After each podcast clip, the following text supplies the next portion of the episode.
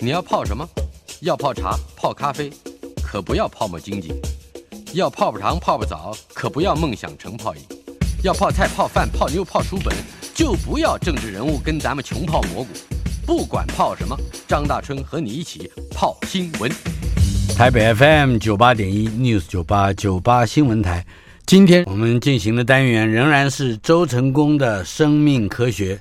周成功老师已经陪伴了我们，今天是第十九堂课。这本我们的教材也是周成功老师的著作，《生命为什么如此神奇》。它的副题是周成功教授的十三堂探索之旅，天下文化出版。十三堂课我们已经讲了十九堂，而且看起来还要一直延续下去。为什么啊？因为生命本来就如此神奇，说的大概说不完。嗯，我们依照我们的惯例，每一次上课都要把先前的课大致上做一个 review。呃，生命为什么如此神奇？这本书不能说是讲完了，因为还还有很多细节的内容可以不断的扩充衍生。呃，我但是我们还是回头看，嗯、呃，怎么样去重新回顾一下过去的第十八堂课。我想，这个这本书其实是我在阳明生物学特论这门课上学期嗯的内容的一个整理综合啊。那上学上学期谈的呢，是从一个生物学做一个整体的一个蓝图或者是架构嗯哼去谈，所以牵涉到非常多的这个不同的生物、不同的物种，它在演化过程中间。它用了什么样不同的策略来应对这个环境？嗯哼，所以一般来讲，这个都是一些比较大的问题。那下学期的课呢，也有人问我说：“哎，周老师有没有想要整理？”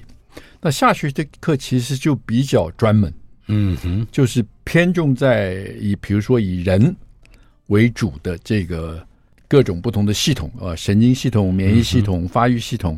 所以一般来讲，那个难度是比较高，比上学期的这个课的难度更高。嗯，所以我暂时就不准备去整理那个部分。不过下学期课中间有一些每一个主题可以中间有一些部分，嗯，其实是可以拿出来，嗯哼，呃，讨论讨论讨论的。比如说，我们说，哎，这个从卵生怎么会变变成胎生？嗯啊。卵生最简单的从鱼嘛，是鱼排卵，对不对？在大海里，嗯，那到了陆地上呢，鸡、鸟，嗯，也是排卵，也是排卵，但是那个卵人也排卵了，对，但是那个它的那个卵就不太一样哦，嗯、所以我到最近我才搞清楚鸡到底怎么生蛋的。哦 哦，鸡生蛋还有学问是吧？哎，鸡生蛋它，你想想看，鸡生蛋啊，母鸡没有碰到公鸡，它也会生蛋呢。嗯。而且它是连续不断的生蛋呢，是。那他碰到攻击怎么的时候怎么样呢？这个都是非常有趣的。嗯、这个我们会有一个题目来讨论。就是说这这种就是说变成某一些特定的这个跟人比较更相关的，嗯，这种生物现象是的讨论是摆在下学期的。好，但是我们在先前的生命为什么如此神奇的最后一两章里面特别。涉及到的就是人为什么老化这个问题。对，呃，所以有一个题目我们已经预告过了，说这个气味跟寿命的关系，我们来从这个话题来延伸出来。这个其实其实是在老化研究里面，我们前面讲老化研究里面有一个很重要可以延缓老化的方式，叫热量限制。嗯，就吃的比较少嘛。啊，是。那吃的比较少。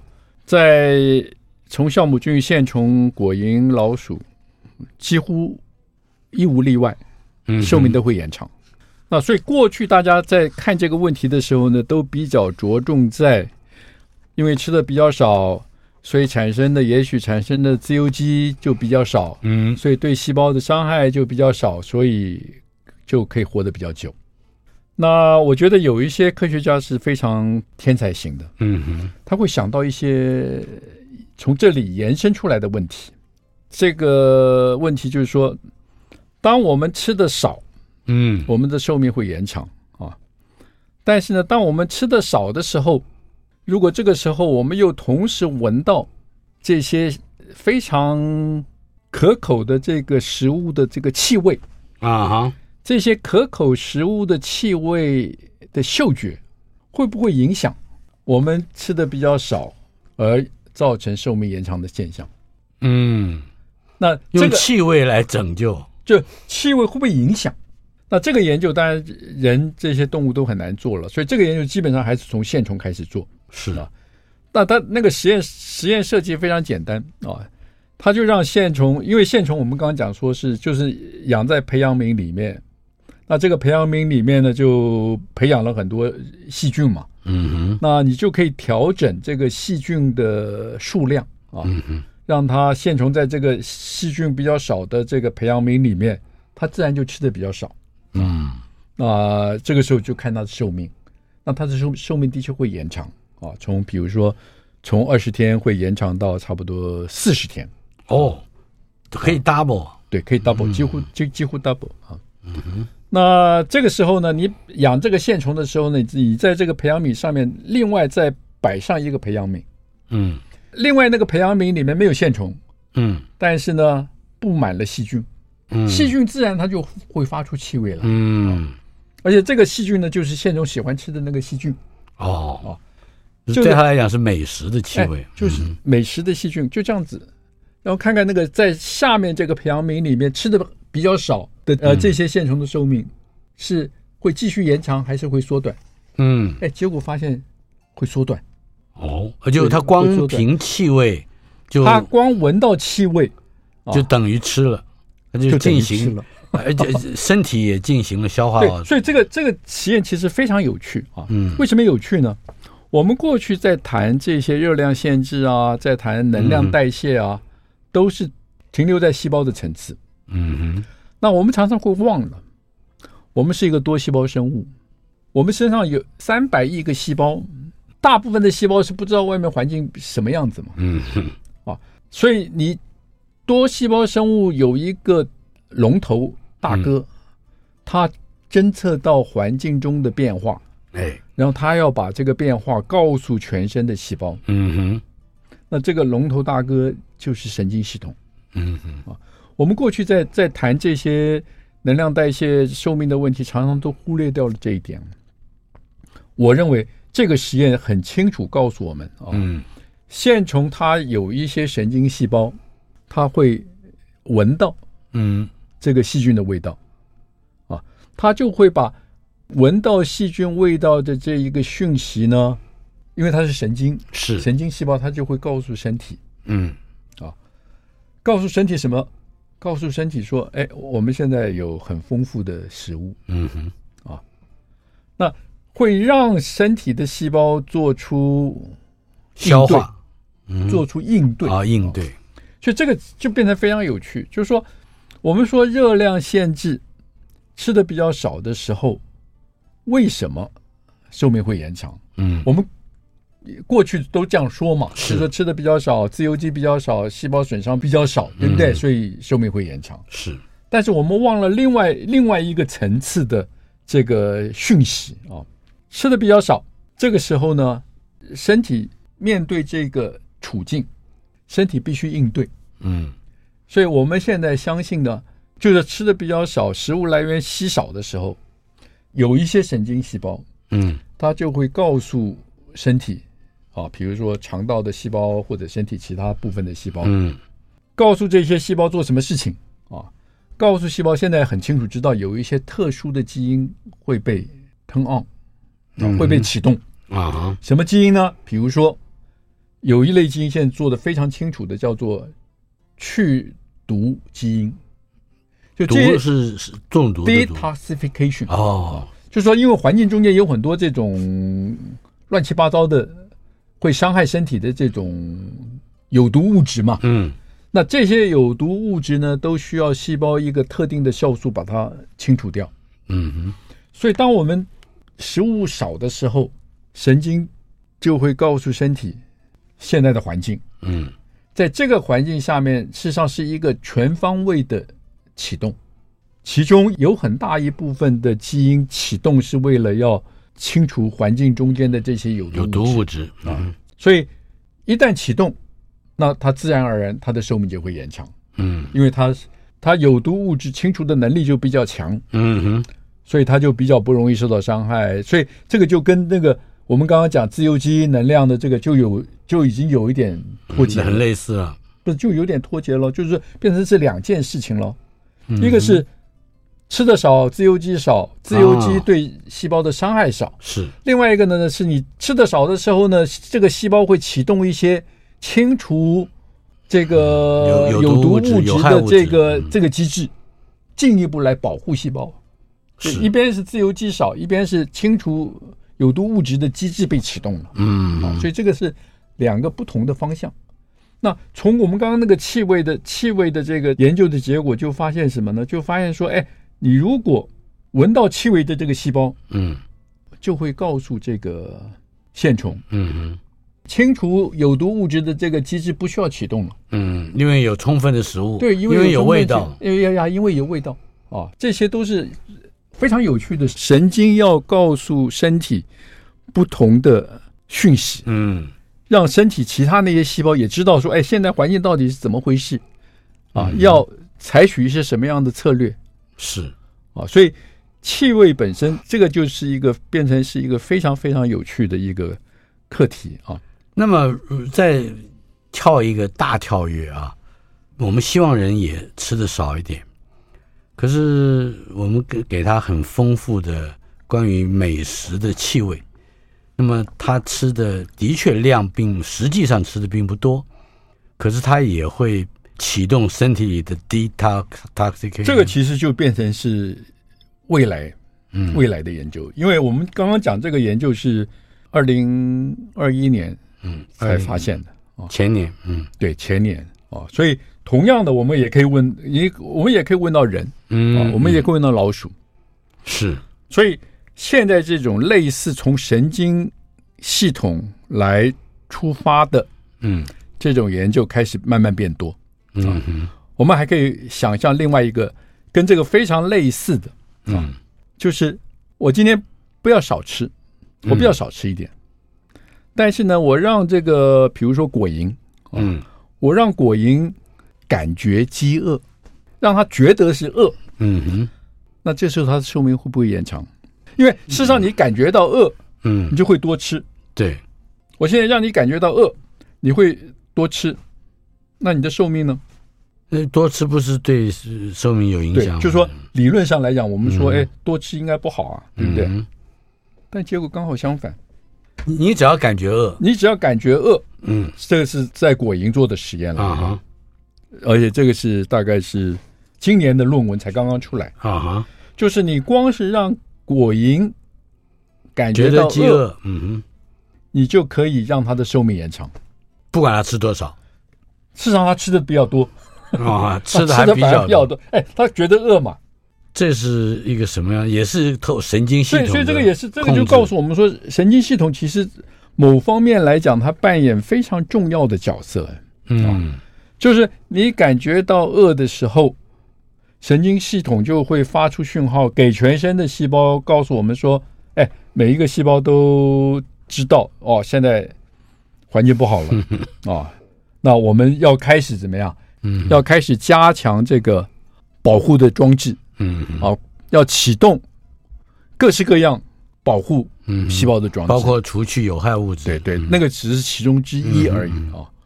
那所以这种全身保护装置的启动。”嗯，虽然你感觉到饿，你吃的比较多，但是你的寿命还是会延长。是，这像这样的研究哈，会会变成一种我们欺骗自己的神经系统，嗯，来完成我们抗老化的某些需求或者是作用。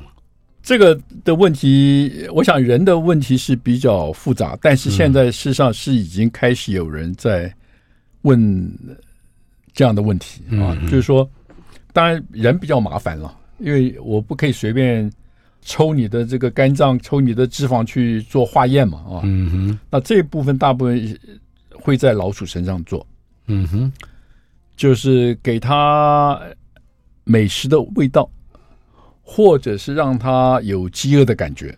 嗯哼，这个时候它全身从肌肉到肝脏到脂肪细胞到脂肪组织的这个新陈代谢，嗯，能量的利用的情况，到底会产生什么样的改变？是。啊，这个都是我想是在未来大概两三年之内，我们就可以看到很清楚的结果。嗯哼，啊，这是气味和寿命之间的关系。对对对对对。嗯、好，接下来我们本来还有一个题目啊，就是卵生到胎生。对，呃，这这是一个全新的命题。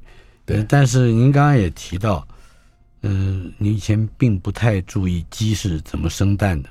那么这个鸡如何生蛋？对，呃，以及受精不受精，这个跟我们可能跟我们的生命科学有什么样的关系？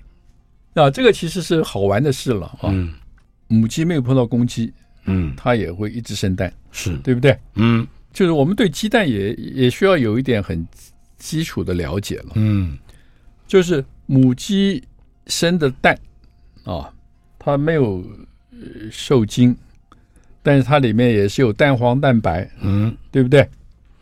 那所以你去把母鸡杀了母鸡以后，你去看它的卵巢，嗯，它的卵巢其实我记得我小时候很清楚的那个记忆啊，嗯、就是以前我们过年过节才杀鸡嘛，是。杀鸡的时候那个卵那个卵巢是怎么？是一个一个的那个黄颜色的那个、嗯、那个那个蛋黄。蛋黄嘛啊、而且那时候我妈妈特别讲说男生不能吃。啊，嗯，男生不能吃这个。的，男生不能吃。呀。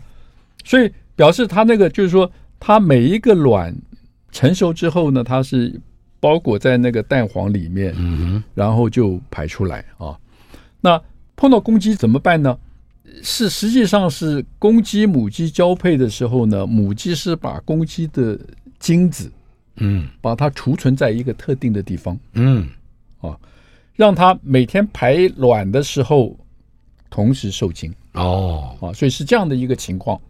嗯、那所以它有个库房，对对对，它有一个库房。嗯嗯，它交配一次，母鸡就可以不不再理公鸡了。嗯哼，因为它自己就可以。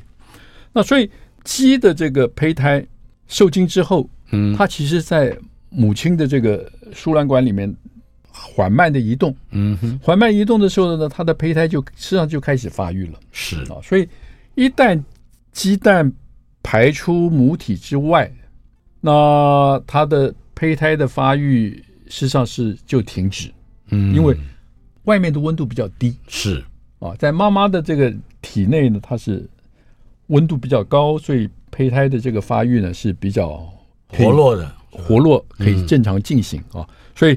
排出母体，所以才需要孵蛋嘛。对，才要保温箱。就是说，就是说要孵蛋的意思，就是说要保持那个受精卵胚胎发育的那个温度。嗯啊，让它母鸡体身体让它这个让它成熟啊。这个里面你就可以可以去想象，最早的生物大部分都是卵卵生。嗯，从鱼开始啊。而且那个鱼可以，你可以想想，鱼的卵都非常非常小，嗯哼，啊，所以受精它是在体外受精，嗯，体外受精就各自逃生，啊，所以妈妈就不管了嘛，嗯哼，妈妈就不管了，所以它是以数量取胜，是。到了陆地上来，很明显的，它每一次排卵的产生那个蛋的那个数量，嗯。就没有鱼那么多，嗯，对不对？是，就是这个地方，你可以想象，呃，为什么这个样子呢？哦，当然也最简单的解释就是说，在陆地上天敌很多，嗯，所以最好是妈妈可以稍微稍微稍微这个让这个胚胎已经发育到一个地步才排出来，就是不要在体外，不要在野外这个待太久了，嗯，哦，面临更大的危险。对对对对对，我们稍后片刻。马上回来。台北 FM 九八点一 News 九八九八新闻台，周成功的生命科学。我们今天探讨一个延伸出来的主题，那就是从卵生到胎生的跃进。我们刚才说，在水里面，嗯，大部分鱼类，都是卵生嘛。对对对。呃，等到这个从水里面的生物到了陆地上，对，呃，一开始也还是对，像鸟啊，像两栖类啊，嗯、像这个乌龟、鳄鱼这些都还是产卵嘛。嗯哼。那这卵生有一些特殊的过程，刚才特别提到了，呃，它的数量也会比在水里面少很多，少很多，少很多啊。那但是呢，从卵生怎么变成胎生？嗯，哦，这个过程其实是非常特别的。嗯哼，啊，那我们现在一个很简单的这个想法就是说，第一个我们问哪些动物是。以胎生为主，嗯哼，实际上呢，只有哺乳类动物，嗯哼，只有哺乳类动物是用胎生。那鸭嘴兽呢？Platypus，鸭嘴兽也是哺乳类动物啊。嗯，好，所以你这个问题问的很好。哺乳类动物啊，到目前为止的分类了啊，嗯，大概有六千多种，是，其中只有四种，嗯，是卵生。保持卵生，嗯哼，鸭嘴兽就是其中之一，嗯哼，鸭嘴兽就是其中之一。那鸭嘴兽的卵生跟我们说母鸡的卵生一样吗？不一样吗？不一样哦。所以这个就是我们说演化的那个进程嘛。嗯哼，母鸡的鸡蛋外面有一个硬壳啊，嗯，鸭嘴兽的卵外面没有硬壳，哦，它是软的，嗯哼，它是软的。表示六千多种哺乳类动物，只有四种是保持原来的卵生，嗯、但是它已经开始怎么样？已经开始变得不太一样喽。嗯哼，卵的这个结构开始已经有一些转变了。嗯哼，那我们说这个从鸭嘴兽的卵生到人的胎生，胎生，那中间是一步到位吗？感觉上也不是，嗯啊，也不是。所以这个时候就。重新再回到演化，我们看看这个鸭嘴兽是哺乳类动物的一只嘛？嗯、啊，另外还有两大类啊。嗯，一类数目其实也不多，叫做有袋类。嗯，啊，澳洲的袋鼠是就是袋獾袋袋鼠，对，对，就是就是很很明显的。嗯哼，然后人、老鼠这些是一大类。这个其实也是到了大概二零一五一六年才开始有人很认真的去 去问这个问题，嗯，就是说袋鼠的胎生跟我们的胎生到底有什么不一样呢？嗯哼，那我们都知道袋鼠的胎生是它生出来的小袋鼠是不能在外面的，它一直在袋子里，对，它一直在那个袋子里，育儿箱里面，在育儿箱里面哺乳嘛，是。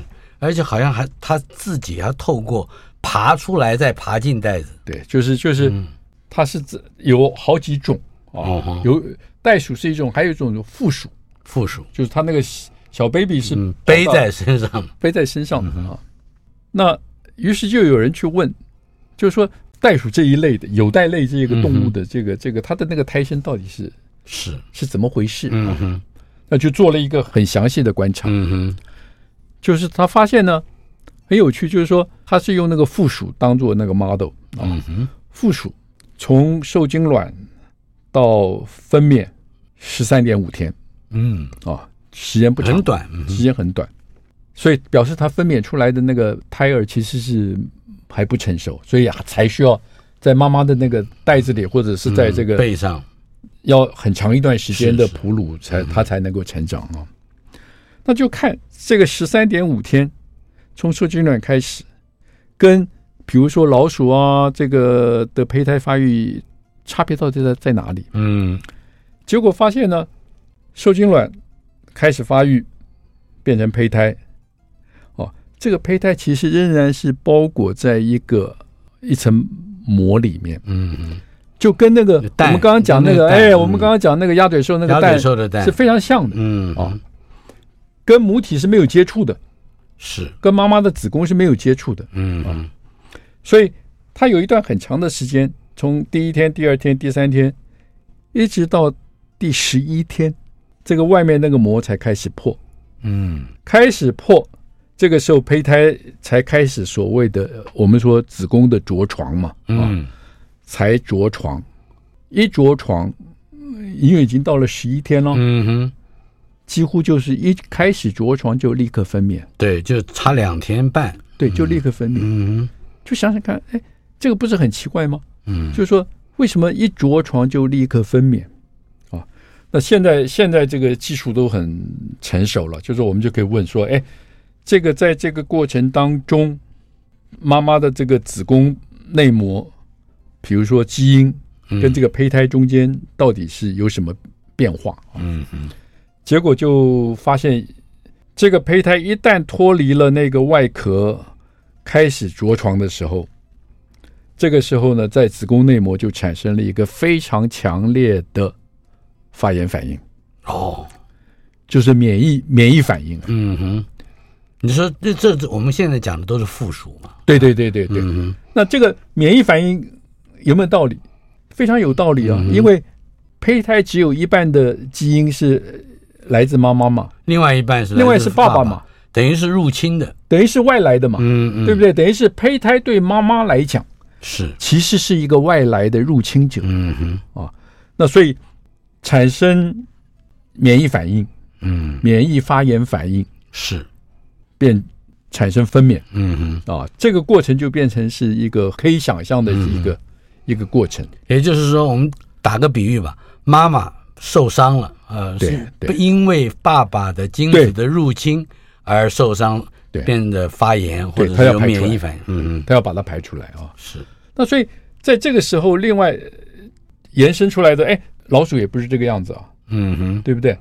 就说那老鼠到底是难道没也没有这个发炎反应吗？嗯哼，哦。那所以现在慢慢慢慢，这个也是现在一个非常热门的一个话题了。就是说，从有袋类，嗯，是胚胎一出来着床，产生很强烈的发炎反应，胚胎就排出体外，是。啊，然后妈妈就用有袋承受，嗯，然后在那个里面哺乳，让下一代在袋子里。对对对对对对，而且还有的时候有有的大有的小，对对对，不是只有所以所以所以所以这个是从。卵生到胎生的第一步，所以我们现在的知道的哺乳类动物的胎生，胚胎着床，事实上也会有一点点的免疫反应，嗯。啊，但是呢不强烈，是。之后这些免疫反应大部分等于被抑制了，嗯嗯，这个时候连带出来的问题就是说，为什么这些免疫反应这时候会被抑制？嗯。啊。所以抑制以后，这个胚胎呢就开始在子宫内膜开始有胎盘，对不对？是胎盘跟母亲的这个血液，子宫内膜的血液循环就开始互相缠绕在一起，所以从妈妈开始可以得到养分。嗯嗯。那从演化上来讲，这个的好处是妈妈可以非常确定的可以保护胎儿。胎儿，嗯啊。非常确定的可以保护胎儿，因为在陆地上环境太危险了，嗯啊，太危险了，所以这个等于是这从演化的观点来讲，这是一个是个跃进，必要化哦，必要的跃进。嗯，然后胚胎发育到一定的程度之后，开始分娩，嗯啊，这个一直到今天仍然是一个谜。很明显的，在分娩的过程当中，第二次的免疫反应启动了。嗯啊，所以分娩跟胚胎着床之后的那一个免疫排斥，嗯、我们把它想象成免疫排斥造成的发炎反应，这个是非常类似的。嗯嗯，所以在老鼠到人都一样啊，等于是有两个有两次的免疫排斥反应。嗯嗯，中间大家相安无事，第一次就是着床是，然后开始发育，嗯嗯，免疫反应就会被抑制。然后第二次免疫反应再起来的时候就分娩，嗯。啊就分娩，这个是现在知道的过程，嗯哼，但这个过程怎么发生的？嗯哼，就是为什么会发生这样的过程啊？背后有没有一些什么样驱动的力量？嗯，这一点我想我们要回到在下一节节目里面要回到母体。呃，去容受一个入侵者，这个中间的过程，包括生理期。稍后片刻马上回来。台北 fm 九八点一 news 九八九八新闻台周成功的生命科学我们今天延续的生命为什么如此独特这样一个话题包括从卵生到胎生的一个跃进呃刚才提到了哺乳类动物在嗯是整个从精子着床到分娩。有两次的有胚胎的着床，嗯，胚胎着床到分娩，分娩。嗯，有有两次的呃排斥反应，对，呃，一次是着床的时候，一次是分娩的时候，可是中间还有一段时间是相安无事，呃、被压抑了，对，那个、被压抑，排斥被压抑，对，好，那这个过程一定具备着这个呃演化上的意义，对，就是说这个在演化过程中间到底发生了什么事情，嗯。让哺乳类动物啊产生这样的一个非常独特的，嗯哼，胎生的这个过程啊，怎么去探讨这个问题的答案？那现在很简单，现在就是去分析啊，在这个胚胎发育过程中间，母亲子宫内膜从一开始着床到最后的分娩，它的这个子宫内膜里面到底哪一些基因？产生了变化，嗯，那哪些基因产生的变化？那当然你就会看到很多基因都产生了变化，嗯哼。那接下来的问题就是这些基因的变化是哺乳类胎生所独有的吗？啊，那后来就从中间去找，哎，就找到一些基因的变化呢，真的是只有哺乳类的胎生动物在胎生的过程中间才会表现的。再接下来问就是说为什么？这些基因在这个胎生的过程中间，嗯，会表现啊。结果发现一个非常非常有趣的现象，就发现这些在胎生过程中间会独特表现的基因，在它那个基因启动的开关，嗯啊，开关前面都有一些很特别的 DNA 的序列啊。那这些 DNA 的序列。你在那个从过去的卵生到，比如说鸭嘴兽这些、嗯、都没有。哦，这些序列都不在，都不存在，包括鸡，包括鱼，对对对对，嗯、都这、嗯、都不存在。嗯，那就想，哎，这些序列是什么时候插进来的？啊？嗯哼，什么时候在哺乳类动物的这个基因里面出现？嗯、是，结果就发现了这些 DNA 的序列呢，绝大多数都是来自。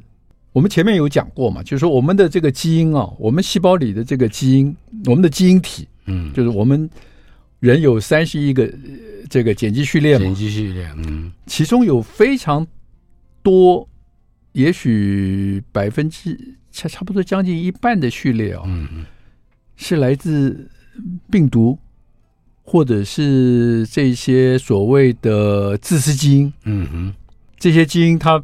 或者说是跳跃基因，嗯哼，哦，它在那边跳来跳去，它其实什么事都不干，嗯哼，对生命没什么帮助。对，但是它唯一的目的就是希望能够自己能够不断的繁殖，嗯哼，是不是？是。哎，结果发现，在胎生过程中间，嗯，会独特表现的这些基因，在哺乳类动物这些基因的前面都多了这个这些所谓的自私基因的序列，哦，哦，所以。一个很简单的解释就是说，也许大概在比如说从卵生到胎生，大概是在几亿年前，嗯哼，这些自私基因或者跳跃基因，嗯哼，刚好就跳到这些重要控制胎生过程重要的基因的前面，嗯哼，哦，所以这些基因跳进来了，让胎生的过程就可以变得。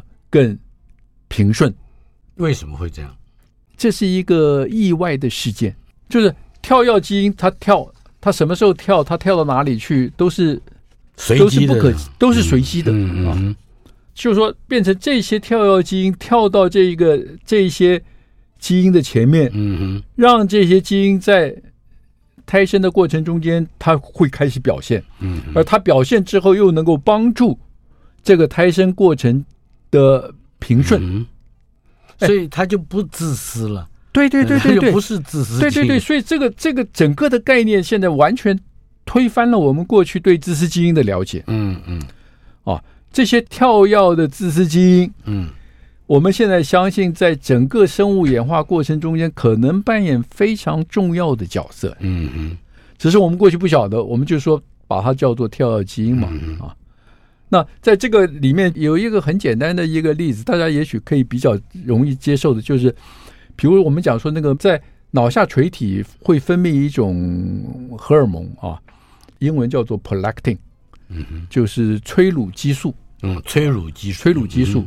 那催乳激素是特别是脑下垂体分泌出来的。嗯哼，那结果发现呢，在这个胚胎着床之后，嗯，在这个子宫内膜，哎，它也会分泌催乳激素。嗯哼，所以表示催乳激素这个基因呢，在子宫内膜的细胞里面，在胚胎着床之后，胚胎发育的过程中间，它会被打开。嗯，啊，那它为什么会被打开？结果发现呢，这个基因的开关，嗯，跟脑下垂体上面那个催乳激素的开关不一样。嗯哼，啊，催乳激素在脑下垂体是催乳激素这个基因前面有一个小开关啊，那这个是比较。我们叫典型，或者说是比较大家熟知的，嗯啊的开关啊，就是荷尔蒙刺激脑下垂体的细胞，就会把这个开关打开，那催乳激素就会制造出来，分泌到全身，对不对？但是在子宫内膜的那一个催乳激素的基因呢，在胚胎发育的过程中间，不是这个开关在作用，而是在前面一个来自跳跃自私基因。在启动，嗯，所以完全不同的开关，等于就是说，在子宫内膜里面，胚胎发育的过程中间，这个催乳激素要需要来帮助啊，但是它的开关呢，不是脑下垂体那个细胞里的那个开关，而是来自跳跃基因，嗯哼，自私的跳跃基因，自私的跳跃基因在那个地方扮演一个开关的角色，嗯，就是它跳到那个地方。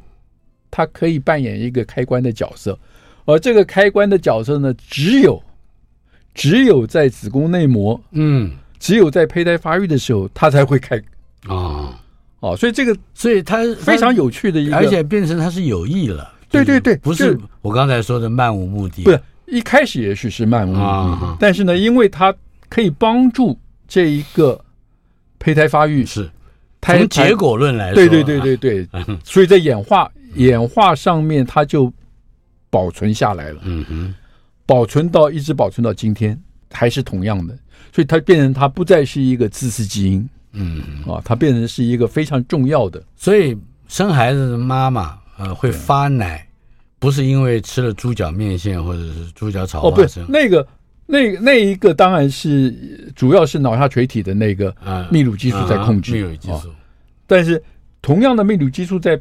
子宫内膜在胚胎发育的过程中间，它还有另外的一个角色，嗯，所以这个都是变成是我们现在越来越发现，就是同样的东西在不同的地方，嗯，在不同的时间都可以扮演不同的角色，是啊，所以这个是生物学。最麻烦的地方，嗯，也是最有趣的地方。是我们最后还有一个题目，就是关于女性的生理期，对，跟子宫内膜的关系。对，这个其实就回到就是说，所谓的人人类或者说是灵长类，嗯的月经周期，嗯。啊，猫狗，我们过去传统上认为说跟人的这个生殖周期是类似的，其实是非常不一样。嗯哼，猫狗。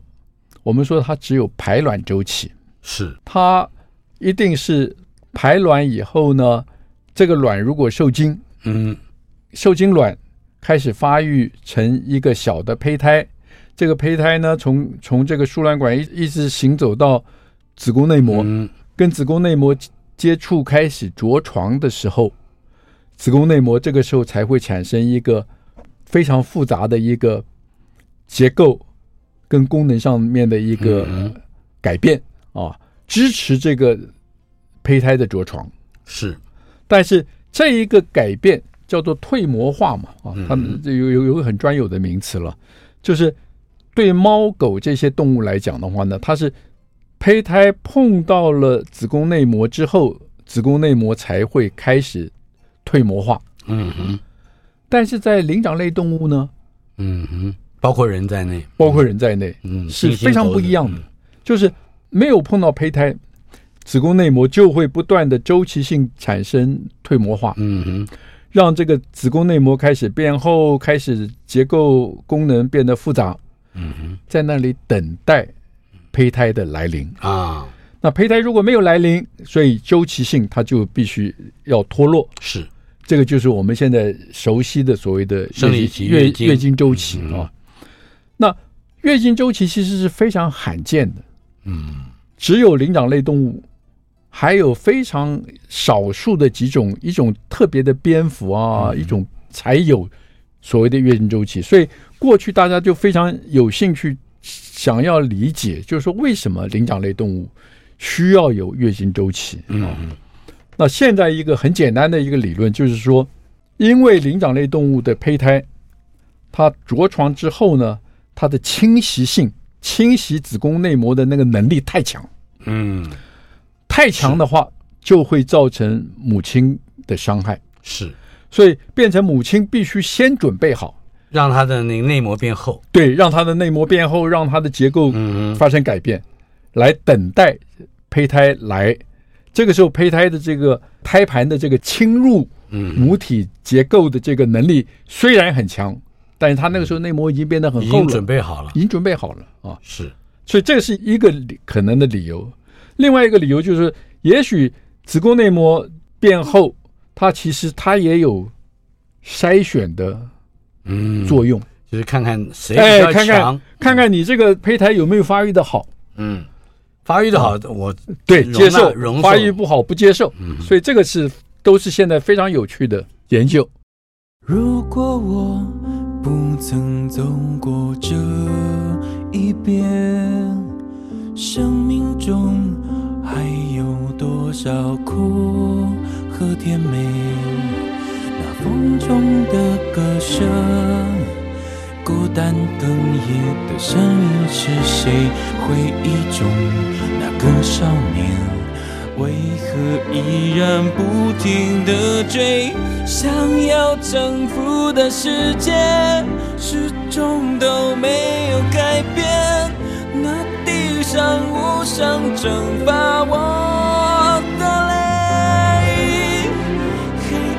中期待光线，生命有一种绝对，等待我，请等待我，直到约定融化成笑。